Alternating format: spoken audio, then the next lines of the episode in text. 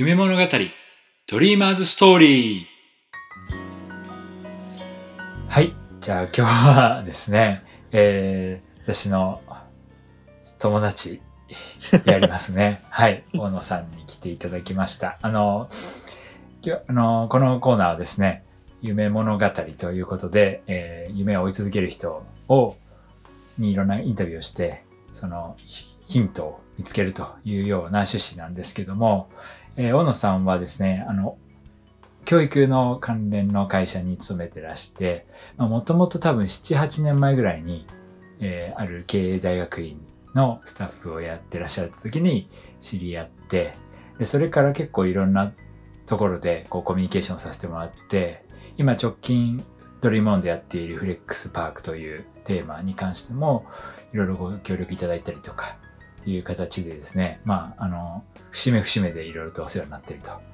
いう、えー、方なんですけど、小野正輝さん、えー、簡単にちょっと自己紹介していただいてもいいでしょうか？はい。えー、っと、大野正輝です。えっと、今、仕事は教育関連の仕事をずっとやっていて、えっと、仕事自体はもう十数年15年目ぐらいになるんですけれど、まあまあ人材育成とか人の学びとか人がどのようにこう、まあ、人材育成の領域みたいなところでずっと仕事をしてます。で、もともとは、あの、いわゆる事業会社の人事みたいなところからキャリアとしては始まっていて、えっ、と、エンタメ小売系の企業の人事で、えー、社員向けの人材育成を設計するみたいなところから一応スタートしてきていて、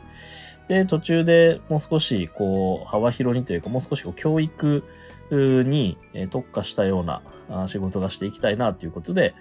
えー、まあ、中村さんと会った、えー、某経営大学院ですね、うん、えー、社会人向けのビジネススクールのスタッフに転職をして、で、その中で、やっぱりこう教育をやっていくみたいな意味合いの中で、えー、もっと若い世代の人たちに対してアプローチをしていくとやっぱすごいインパクトが大きいなっていうふうに思っていて、で、今の会社に転職をしたと。うん、今の会社ではどちらかというと50代の子供向けに、まあ、いろんな教育コンテンツを提供したりとか、まあ、そういったようなことをしているような仕事をしてます。よろしくお願いします、はい、よろしくお願いします。ありがとうございます。今ので分かっ、本、会社分かった方は、業界の人かもしれないですね。まあまあ。で、えっと、そんな形で、教育とか、その人の、まあ、なんて言うんでしょうね、成長とか、そういったところが、すごく柱としてお持ちなんじゃないかなと思ってるんですけども、あの、もともと、まあそういうのにつながる幼少期に例えば体こういう体験があったとか、どういうふうな夢を持ったとか、そういうのありますかね？うん、実はなんかあんまり幼少期にとかっていう経験がなくて、うん、どちらかというと僕幼少期って、うん、あの、夢がない子供っていうか、うん、あの、割とこう、なんていうんですかね、悟ってる感じっていうか、なんか、あの、冷めた感じだったんですよね。で、僕地元あの、愛知県っていうところが地元なんですけれど、うんうん、まあまあ中学高校とかって、えー、まあ結構公立の学校がすごい強かったりとか、うん、まあ、成績が結構きっちりこう決まっていたりとか、うん、えー、まあ地元の国立大が結構強い感じの、うん、地域だったりとかしていて、うん、あのー、親とか周りの先生とかからも基本的にはこういい学校、いい大学に進学するということが、あなたの人生、やりたいことがやれるようになるみたいなこととかは言われて育ってきてるんですけど、うんうん、まあまあ、当の本人はやりたいこととかなんか1ミリも持ってないっていうか、うん、なんか具体的にこれがやりたいみたいなこととか、なんかこうなりたいみたいなこととかが全然なくって、うん、で、あの、中学、高校とか、その青春時代を過ごしてきてた感じなんですよね。で、まあ今ただ結構、人の育ちというか、まあ、学びの領域みたいなことに興味がすごい持ち出したのは、うん、まあ、その自分に対しての、なんていうんですかね、えー、まあ、反面教師にしてって意味じゃないんですけれど、うん、おまあ、大学で僕はその愛知県から出てきて、うん。えー関東の大学に行ったんですけれど、うん。まあ、大学時代に結構出会った人たちがみんなこうすごい自分を生きているような人とかが多くって、すごいこうキラキラして魅力的な人たちがすごい多くって、で、翻って自分をこう見たときに、なんか中学高校とか、まあ、本当まあ親の言うことっていうわけじゃないですけど、周りの大人が言うことみたいなことをすごいこう盲目的に信じてたな、みたいなこととかをちょっと思い出して、で、そうじゃない人生って結構面白かったかもなっていうふうに思い出したのが一番最初のきっかけですね。で、もしかしたら、あのーまあ、愛知県って東京、大阪に次いでのこう経済圏というか、まあ、うんうんうん大きさの町でも結構そういうふうにやっぱりこう地元志向がすごい強かったりとか、うん。なんか、あのーある種、こう、決まったレールみたいなものとかを、おーまあ、歩んでいく人が多いみたいな話の中で、まあもしかしたら日本の、日本の一般とか日本の普通側ってどちらかというと、僕みたいな、うんことを思いながら生活してる人の方が多いのかもしれないっていうふうに思って、うん。で、そうじゃないよ、ね、いろんな人生あるよね、みたいなこととかを少しでも、まあ多くの人に伝えられたらとか、そういう生き方する人が増えたらいいなってのが、もう、あの、いや、そういう、その辺、大学の時ぐらいからやりたいなって思い出したこと。ですねうん。その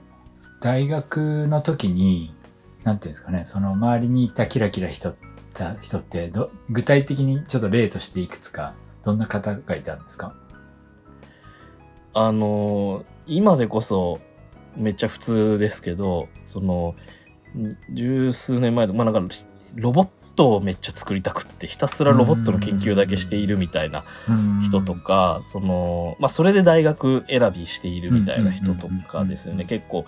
その人は結構衝撃だったんですけど、うん。あのー、僕の感覚からいくと、大学の選び方って、こう、偏差値が高くって、うん。自分が行けそうな大学の中で、最も、えっと、試験としての難易度は低そうみたいな、なんかそういう選び方、偏差値は高いんだけど、試験の内容的には難易度低そうみたいな、なんかその塩梅を探すみたいな感じうん。でしか大学って選ん、見てなかったなみたいなこととか思っていて、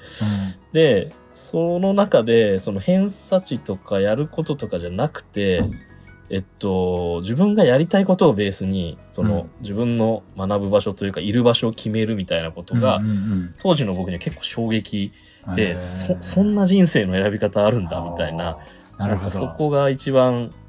結構今でも鮮明に覚えてたりする感じですね。うん。少なくとも僕の高校の時の友人たちとは、ぼ僕はそういう話はあんましたことがなかったから、そうなんなるほど。うん。じゃあまあ、もしかしたら、ちょっと統計的に取ってないにしても、やっぱり、まあ、じ中村みたいな人は少数派なのかもしれないですね。うん。うん。ああ、そうなんだ。で、まあでも、実際じゃあちょっと話を進めていくとし、いうことで、あの、そういう、まあ、大学時代の気づきがあって、で、まあ人事とか、その教育っていうところにシフシフトというか、まあそこに入っていかれるわけですけど、その時に実際、その思い描いてた社会、えっ、と、そういういろんな、なんていうんですか、まあ、こういうのをやろうと思って、うん。え歩歩んでいくみたいな人をこう輩出するっていうのにいきなりこうアプローチできたのかす結構葛藤があったのかみたいなのってどうですか？結構、それでいくと、そこにはあんまり葛藤みたいなことはなかったような気がしていて、えっと、一社目を選んだのも、えー、まあ一社目ってその、えー人、あの、やりたいことをみたいな話からいくと結構、教育みたいなとこからいくと距離がありそうなんですけど、うんあのーと、まあ、エンターテインメントと教育を、まあ、掛け合わせるみたいな事業をやってたりしていて、まあ、そういう、その、事業みたいなところとかでやれるといいな、みたいなこととかは、あの、思ってたんですよね。で、うんあのーまあ、それでいくと一社目もそういう意味では、なんかその仕事ができるかもっていう期待を持って一応入っていて、で、うん。途中でちょっと、おまあ、会社のいろいろな変化だったりとか、まあいろんなことが重なって、えっと、その仕事ができない、そうっていうふうに思ったので、転職をしたんですよね、うん。1回目の、うんうん。でそういう意味で言うと、あの、もうできなそうだから、もっとできそうなところに変わろうみたいなこととかで、ポって変わっていたりとか、うん。えーまあ、2社目から3社目の時も、まあ、ほ同じような感じっていうか、その、どうしようみたいなことっていうよりは、割と、あの、ポンっていっちゃえみたいな感じで、フットワーク軽いですね。るのが結構多いかなって感じですね。結構あの、その、なんていうんですか、転職うんって言われて、まあ、私自身は転職自体あまりしたことないんですけど、けハードル高いと思うんですよね。あの、したことない人にとっては。うん。そのポンっていけたのって、すなんていうんですかね、そういう感覚をもともと持ってたんですかそんなに別に会社辞めるとか変わるってことに抵抗なかったって感じなんですか？そうですね。なんか結構、そこはあんまりなかったような気が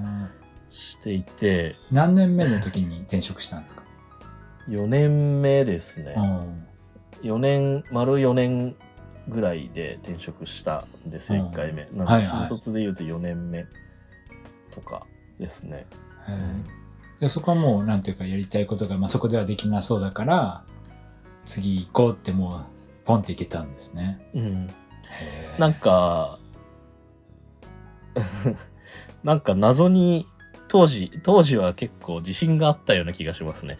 なんか、どうにかなるっていう感うんうんうん。覚すごい持っていて、うんで、それはなんか、うん。まあ大学の時にそういうね、いろんな出会いがあったりとかして、結構、自分自身も大学生の時に、あのー自分たちでなんか組織みたいなもの作って、メディア作ろうとか、イベント作ろうとか、なんかそういういろんなあことをやっていたっていうのが、まあ、当時は結構僕的には、まあ、支えじゃないんですけど、うん、まあ、あの、一つの根拠になっていて、なんか何かやるにしても、なんとかなるみたいな、あの、印象は結構、自分の中で結構強く持ってて、へだったのでなんかこう、なんていうんですかね、収入下がったらどうしようみたいな、えなんか、わかんないですけど、その、うん。合わなかったらどうしようとか、うんうんうんその、そういう系の、いわゆる、うーなんていうんですかね、不安感みたいなのは、実はあんまり持ったことが、へなくてーあそれは素晴らしいですね。なんかそのやっぱり自己肯定感とかみたいなところって持ちにくい人もいると思うんですよね。だけどそのじゃあ大学の時の活動を通じてそういうのが養われてたということなんですね。うん。うーんちなみにそ、まあ、それで実際、今も多分、えっと、まあ、やりたいことっていうので、こう、ずっと日々考えられてると思うんですけど、その、少しじゃあ、その、今の断面になった時に、な実際な、今の職業とかっていうのに立ってみて、さ当時思いで描いていた、その、世界、まあ、みんながいろんなうん。自分の選択肢を得るみたいなのに近づけてる感じなのか、どうですか？いやー、結構難しいなって思っててですね。う、ん。あのー仕事のイメージとしては、すごい、うん。こういう仕事ができたらいいなというか、まあこういうふうにで、なんだろう、こういうサービスを提供できたらいいなっていうのに、すごい近いことをや、やらせてもらってるな、みたいなことは思っていて、で、そういう意味で、その、描いてたものにっていうのは、なんか、結構できできてるっていうか、まあそこはクリアしてるような気が。が中学生とか向けに、中華生、うん高校生とか向けに、えっ、と、なんですか、その自分のやりたいことを見つけるみたいなうん、うん、ことうん。にそうです、そうです。フォーカスできてるってことですね。そうです。自分のやりたい仕事っていう意味合いで、自分のやりたいことみたいなことにはうんすごい近づいているというか、まあ結構ち近いことさしできてるなっていう感覚はすごいあります。で、い一方で難しいっていうふうに言ったのは、あの、うん。その出来事というか、その事象、あの、例えば、えー10代の子たちに、えー科目教育じゃない教育をうん。提供して、まあ、その人、お本人が持っているなんか人間性を教育したいとか育成したいとか育てたいみたいなこととか、で自由に生きられる人増やしたいみたいなこととかをやりたいことって考えた時に、うん、うん。その解像度がむちゃくちゃ高まるので、うん。その難しさみたいなのが、こう、すごい前面に来るんですよね。だから仕事としてはやりたいなと思ってたことやれてるんだけど、はい。じゃあ、その仕事は何のためにしてるかっていうと、その、うん。描きたいというか、描いている状態を達成するために仕事してるん。だと、うん。あの実現したい社会があるから仕事してるんだと思った時に、そこに対してのその距離感みたいなのは、前よりもめっちゃ広がってる感じはしてます。分かったからこそ遠くなったみたいな。そうです、そうです、そうです。ああ、それは深いですね。めっちゃ、めちゃくちゃ難しいことしようとしてるな、みたいな。あ の、そその具体的な難しさっていうとど、どういうところなんですか？うーんと、まあ、教育っていうことに閉じ、閉じてというか、教育っていう仕事に関してで言うと、やっぱり、なんて言うんですかね、サービスとして見るのが結構難しいっていうか、うん。そ、の、受け手の問題が結構大きいじゃないですか。教育ってこう、僕ら、僕は満足して自分のやりたいことを提供してたとしても、受け手側が、その、僕が提供したかったように受け取るっていうことは全然なくって、うん。で、まあそうなっていくと、まあ、そもそも、その、な、何は絶対に外しちゃダメみたいな話とかも、すごい難しいし、まあ、僕がやりたいと思ったことをただやればいいっていう話じゃ、本当に全然ないんだな、みたいな風に、にあの、思っているっていうのと、あとは、その、特に今若い方々向けの教育っていう風になってった時に、うん。うーん、やっぱ、そ、まあ、僕だ、まあ、仲、仲間が多いというか、その、うん。いろんな思いを持って取り組んでいるプレイヤーの人たちがいっぱいいるので、うん。それは、あの、うんえっと、同業他社ってだけじゃなくて、あの、周辺領域の人たち、例えば、あの、公教育の領域でもそうだし、教育行政とかの領域でもそうだし、うん。まあ、いろんなこう関わってる人たちがすごいいっぱいいる中で、えーまあ、みんなが一つのなんか決まった絵を持つみたいなこととかってすごい難しいな、みたいなこととかをやっぱり思っていて、うんまあ、その辺の難しさですかね。なんで、関係してる人がこんなめっちゃ多様でグラデーションがいろいろあるから、すごい、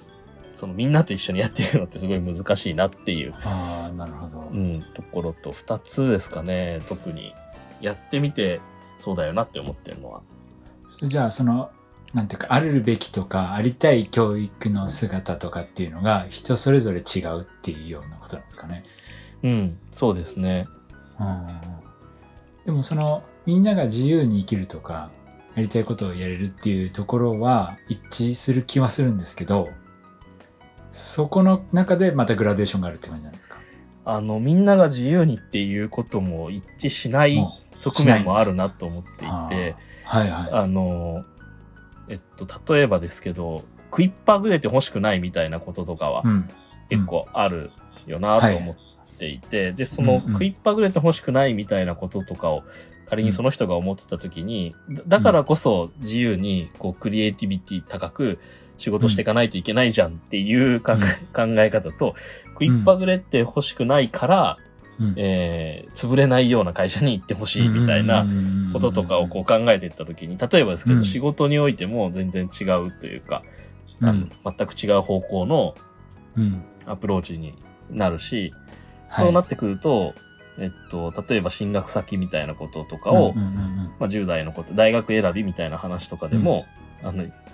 堅実に堅実にっていう方向性と、あの、なんていうんですかね、本当に力がつく、はい。なんていうんですかね、社会で、社会で、経済界で力がつくみたいな方向性と、うん。まあなんかう、ん。二パターンに分かれてたりとかしていて、うん。結構実はその、自由に、えーその人らしい人生生きてほしいみたいなことだけ取り上げても、すごくやっぱりこうグラデーションがあるというか、捉え方に差があるというか、その、なるほど。なんかすごい哲学チックになっちゃって、良い人生とは何、何なんだみたいな、はいはい なんか、そこになっちゃうと結構難しいよなっていうふうに思ってますね。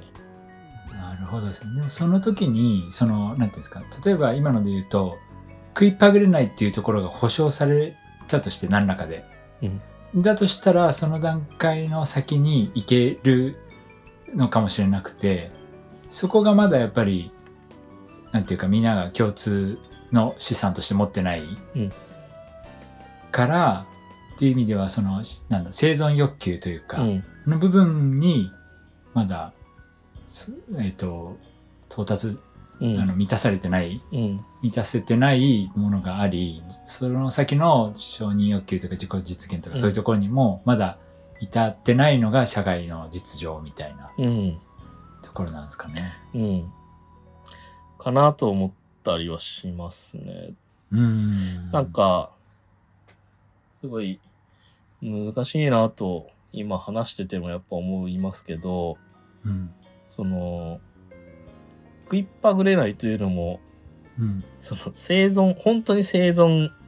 生存レベルっていうんですかね。うん。あの、うんひ日々の、こう、食事と、まあ、衣食住が保障されますよ、うん。みたいなうん。話の食いっぱぐれないっていうレベル感と、あのーいわゆるこう、なんていうんですかね、中流の、まあ、普通の暮らしっていう意味の食いっぱぐれないみたいなのも、あーあるよなと思っていて、はいはいはい。その、それ、それでもだいぶ、こう、やっぱレンジ違ってるよね、みたいなことも思ったりとかするので、やっぱりそこが結構、その、人によって、自由な人生って一言で言っても、すごいグラデーションがあるよな、みたいな。なるほど。そういうことですね。だからまあ、中流あのっていうのは、すなわち人並みみたいなところに行けるかどうかっていうところですね。うん、うん。うんなるほどですね。ちなみに今のお話聞いてる中で、その自由に生きるっていうことの意味を私は多分十分理解できてないと思うんですけど、それはどういうことなんですかね？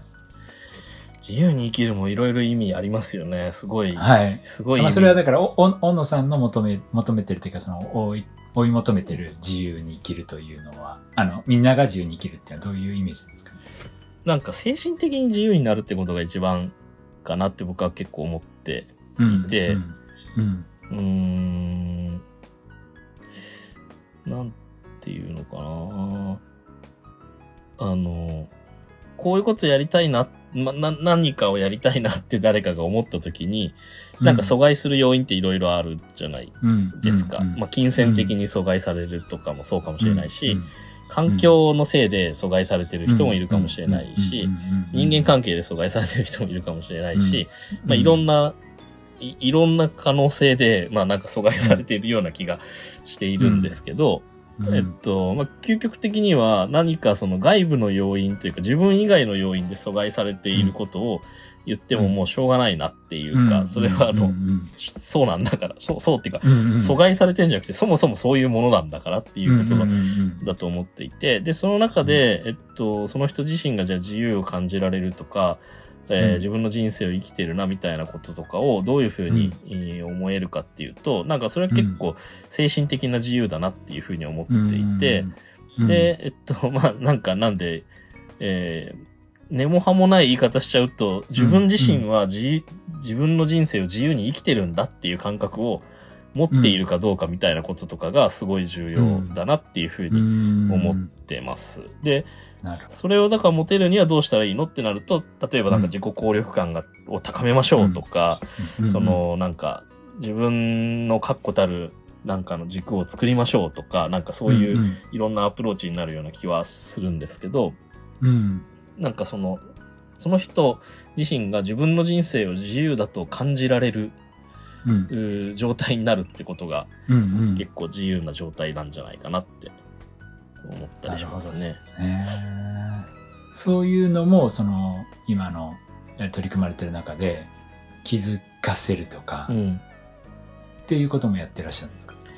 まあそうっすね。そうですね。今の取り組みの中でいくと、あの、一番大きいなって思ってるのは、その、うん、や、あの、取り組、取り組んだというか、まあ参加している人たちが、自分の人生は自分のもんだなって気がつくみたいなこと。を、うんうん、あで、それはどうやって気がつくのかっていうと、結局コントロールできるのって自分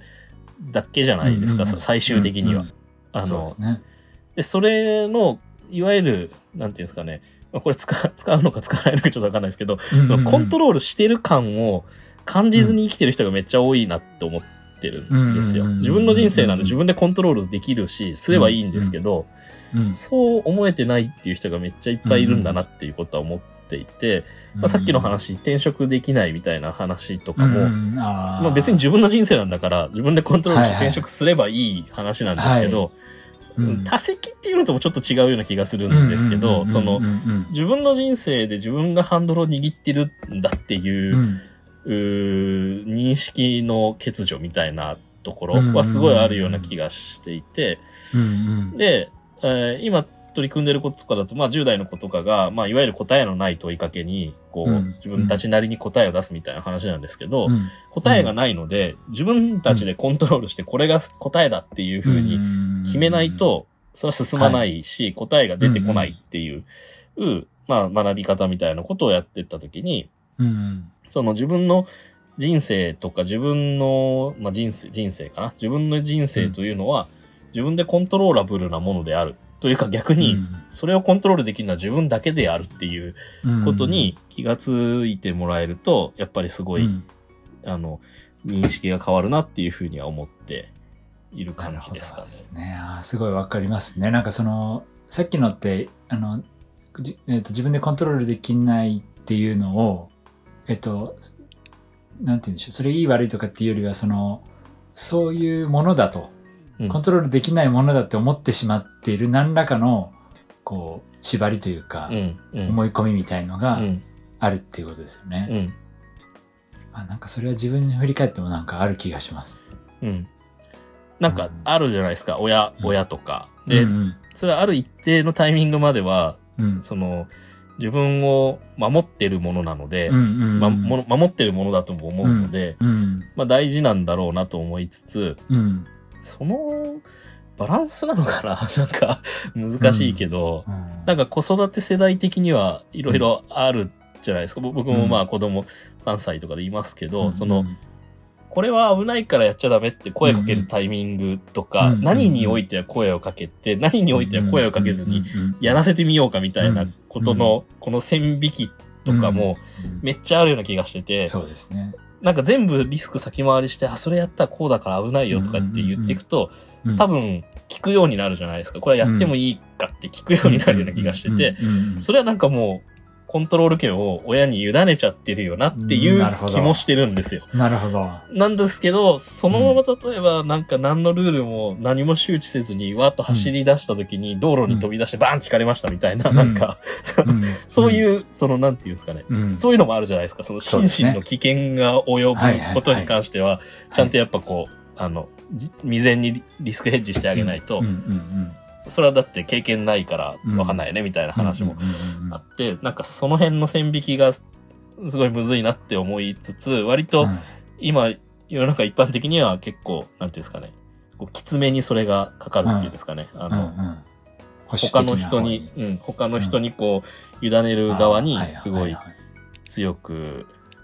入ってるような気が。しています。確かに。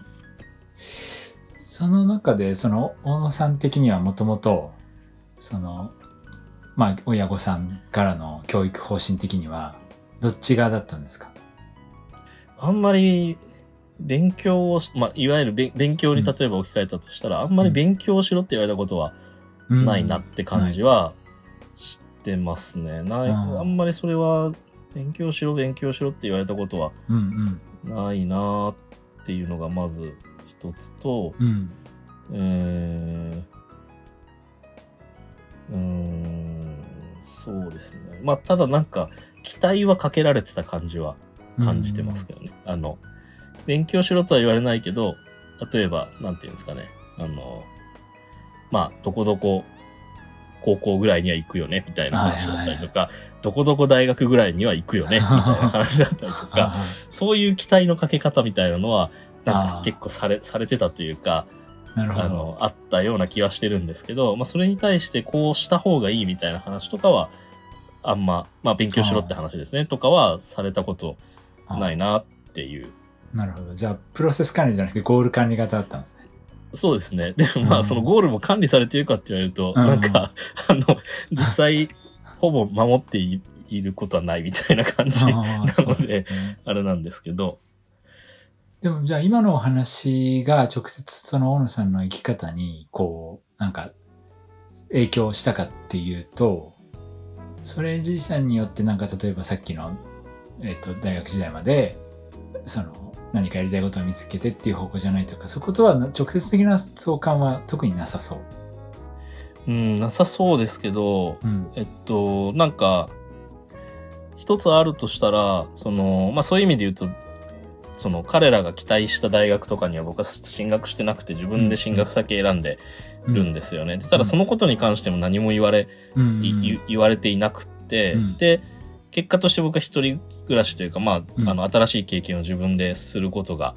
できたなっていうふうには思ってるんですよね。うん。で、そういう意味で言うと、まあ、ゴール管理っていうか、まあ、ゴールは設定したんだけど、別にそのゴールじゃないところに行っても、うんうん。別にそれをコントロールしようとしていなかったっていうところはあるのかもって思っていて、なんで、まあ、ゴールは設定するけど、違うとこゴールにしたんだったら、うんまあ、それはそれでいいんじゃないみたいな、そういうスタンスだったのかな、みたいなことはちょっと思ったりはしますね。でもそれは重要ですね。その、そういう意味では自分の、自分でコントロールしろと、人生を。っうん、うんて。いうことになりますね。まあ、あの、んその、やっぱり、あの、大人の方がいろいろ知ってるから、そのゴールのサジェスションはするかもしれないですけど、その結果なり、選択の責任は、子供子供というか自身にあるとうん。いうのを作られてるっていう意味ではすごいいい環境そうですね。作りをされてたということそんな中で今大野さんがこれから目指していること。まああの方向は変わらないのかもしれないですけどもう少し短期ゴールとか。まあもちろん長期の話でもいいんですけど。でどういうのが夢としてありますでしょうか？なんかやっぱり、まあさっき話してた話とかにもつながるんですけど、その自由な人生生きられる人が多いっていうのはすごいいいなって思っていて、で、その自由っていうのはさっき言ってたみたいに、その自分の人生を自分でコントロールしているっていう、う実感を持っているとか、まあまあそう、実際にそういうふうにできている人とか、うん。まあそういう生き方ができる人が増えるといいなっていうようなことはすごい思ってうん。ますね。で、うん。まあそれはなんか教育ってアプローチもそうだし、まあ、それ以外のアプローチももしかしたらいろいろあるのかもみたいなことも思ったりもするし、あの、まあ、このドリームオンの活動とかも、まうんうんあ、それにすごい近しいというか、あの、まあ、そういうの一要素だなって思ったりうもんうんしますし、まあ、アプローチ自体はいろいろあるよねっていうふうに思ってるんですけど、まあ、その、おみんな自由に、えー生きている、ゆ自由に豊かに生きているっていうのは、すごい追求していきたいなって思ってるところですね。なるほど。まあ、それに向けてじゃあいろんなアプローチを試しながら近づいていくみたいなのが今やってらっしゃるうんってことですね。なるほどですね。ちなみにじゃあちょっとあの、あるかわからないんですけど、ちょっとその人生を変えた一言みたいなのがもしあればっていう。なんか一言とかじゃないんですけど、はい。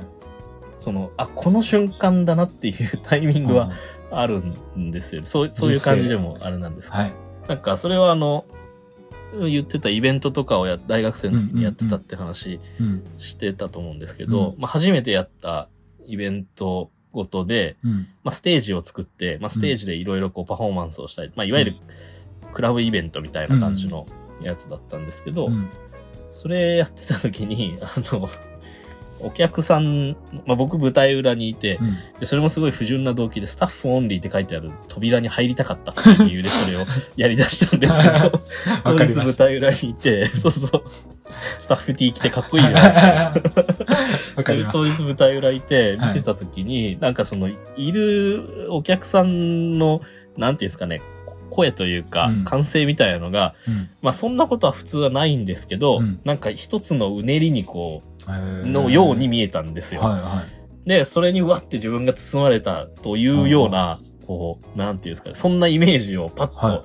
瞬間感じたことがあって、はいそれ初めてやったイベントの時なんですけど、はい。いやそれがめちゃくちゃ自分的には鳥肌で、はい。こ、この、この経験はマジ半端ないなっていう、へー 一応思って、はい。なんか自分でやりたいことやると、こんな経験できんだっていういう風に、その時に思ったんですよね。自分で何かアクションしたことに対するリアクションがすごい、こう、期待値を上回って、そうそうそうそう。ってことですね。あで、これはだから自分が自由、自由にというか自分がやったから、なんかこういうリアクションが返ってきたんだって。まあ、あ、僕だけじゃなくて、うん僕なんてその、何人もいるスタッフの中の一人とかなんですけど、うんそれでも、みんなで何かやったから、うんみんなに何か返ってきたみたいなうんうん感じだなと思っていて、うんこれは結構、うん、人生の中でもすごい大きく価値観変わったというか、なんか自分でやったら戻ってくんだなみたいなこととか、おー生み出したりとか作ったりとかするのすごい楽しいなとか、うんなんかそういうふうに思った瞬間ですね。それがさっきの自己肯定感みたいなところにつながったんですかね。うん。うん。その経験があるんでなんとかなるって思ったはいはいはい感じは。い一歩、一歩先にっていう、うんうんうんそ、そこですよね。一歩とかね0.5歩でもいいんですけど、そはいの、はみ出すところをどうやってこそうう、ですね。他の人に用意されてはみ出す経験っていうのもおかしいなと思うんですけど、うんうんうんまあ、はみ出す経験だよって言わずに、こう、なんか、こう気づいたらちょっとはみ出してたみたいは。ないものをどういうふうに、こう、そうですね作れるかですよね。そうですね。私はまあそれ一言あって、そのアクションしてみたらってある人に言われてアクションし始めたとかってあるんですけど、うん。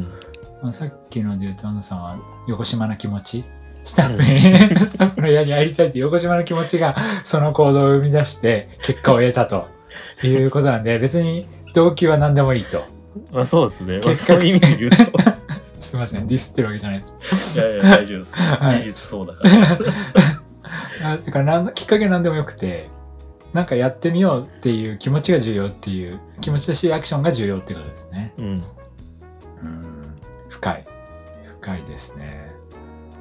わかりました。なんか、はい。うん、だいぶやっぱこのテーマは、まあ、ドリームオンの根本のテーマではあるので、そんなにすぐに何か回答が見つかるとかでもないですし、うん。一個でもないと思うんですけど、だからこそまあちょっと共同さんに聞聞きたいなと思って、これは、うん、あの、本当にいろんな側面から話を聞く中で、なんとなく浮かび上がってきたり、うん。まあ、浮かび上がらないかもしれない。いつまでもわからないかもしれないけど、なんか、でも、その方向に向かいたいっていう思いのエネルギーはいろんなところで感じるので、何らか実現していきたいなっていうのはやっぱり思いますね。うんうんまあ、そうじゃあその中でですね、えっと、今日せっかくあのいろいろとお話しいただきまして本当にありがたく思ってますで、はい。あの、まあ、何かこう告知したいこととか、あと、まあ、その次の世代の人たちに向けて、なんかメッセージとかあったらいただけますかね。なんか、まあそうですね。さっきの話とかにもなりますけど、やっぱ自分でコントロールした方が圧倒的にうん。楽しいっすよね。うん、そうですね。何事も。そうですね。だなっていうのはすごい思うし、結構、なんですかね、自分にコントロール権なくなってくるなって思うと、なんか、なんかわかるようには最近なってきたなとか思ってもいて、で、そうすると、あ、いかんいかんみたいな感じになって、こう、うん。うんちょっと立ち止まっていろいろ考えたりした方がいいなとか思ったりするんですけど、うん。うーん。なんかそれがやっぱ本来のなんか生き方のような気がするんですよね。自由にというか、何かに縛られて人生生きるって話うん。が人間の生き方じゃないと思うので、なんかそれはこう、ぜひいろんな人がそうできるようになったらいいなって思うし、うん。なんかそこに対して僕はなんかすごいやっぱチャレンジっていうかアプローチしたいなっていう思いを、うん今日また新たに強く持ちました。そういうことですね。まあ、本当に難しいテーマですけど、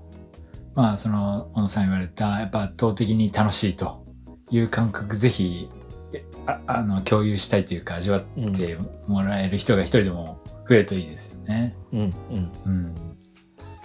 はい、というところであのお時間いただきまして本当に小野さんありがとうございました。いろいろと勉強させていただきました。ありがとうございます。はい、またあの今後はい改めて問われると、うんなんか面白いですね。そうですね。なんか私も改めて問うと、人の、その人の知らん、いいうん意外と知ら、よく知らなかったなみたいなうんうん。のもあって、まあ、この機会でそういう、まあちゃ、もちろん全部理解できないですけど、少しでも人の理解ができたらなと思ってやっておりますので、また、あの、今後折触れて、あの、ごご出演いただく機会あるかなと思うので、ぜひよろしくお願いします。はい、楽しみにしております。ありがとうございます。はーい。はい。では今日はありがとうございます。ありまし。た。はい、えーいかがでしたでしょうか？あの小野さんご出演いただきありがとうございました。ありがとうございました。あの。お話聞いていく中でですね、感じたのまあ三四あるんですけど、一つはあのまあ小野さんのテーマ、人生のテーマみたいなところで自由に生きるとうん。いうことが、まあどういうことかっていうとその自分の人生を自分でコントロールすると。うん。でそれの方が、まあ、誰かにコントロールされてるよりよっぽど楽しいし、うんまあ、それによってこう開拓できるみたいな話があって、まあ、そこは本当にすごく共感するところですし、まあ、そういう社会を作っていきたいっていう思いはうん。あの私もすごく本当に心から思うところでありますね。はい、うん。であとまあそのそこに至至るためにっていうところなのかで道中で大学時代にその、まあ、クラブみたいなこうイベントを企画とかしてそれを参加それに参加した方々からの、まあ、反応を見うん。てすごいなんかこう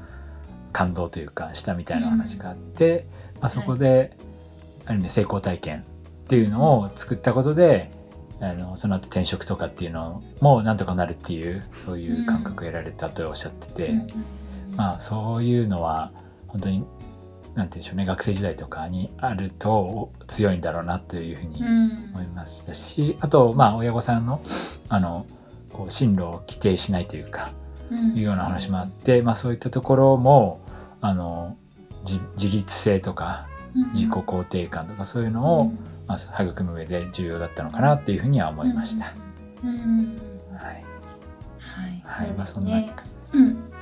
自分の人生を自分が主導権を握って、うん、あのまあ、活動していく選択していくっていうことが、うん、やっぱりあの自由に生きるであったりとか、いろんな経験をして夢を作り上げていくっていうことにつながるかなと思うのでそれは、あの結構ドリームオンの活動にもつながっているかなと思いました。まそうですね。はい